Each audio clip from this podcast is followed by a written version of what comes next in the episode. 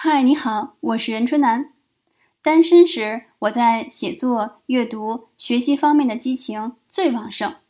那时候，每天五点早起，用三小时反思前一天，从潜意识当中调取智慧，书写晨间日记，是我最大的乐趣。谈恋爱、结婚后，空间界限几乎形同虚设，而且我和一个特别喜欢沟通的人结婚了。还一起工作，每天早上一睁眼，老公就要和我讲话。一天三顿饭，开会、出门、出差都在一起，抬头不见低头见。最近半年因为疫情，我已经缺失独处空间很久很久了。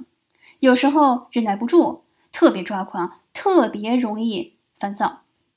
但是既然选择了组建家庭，一起工作，就要接受。单身和双人时期的成长是不一样的，所以我一次次主动跑到旁边公园散步、瑜伽，或者把老公轰出家门跑步锻炼，这才见缝插针的获取了短暂的独处时间，给大家写一些段子，发一些语音，真是不容易啊。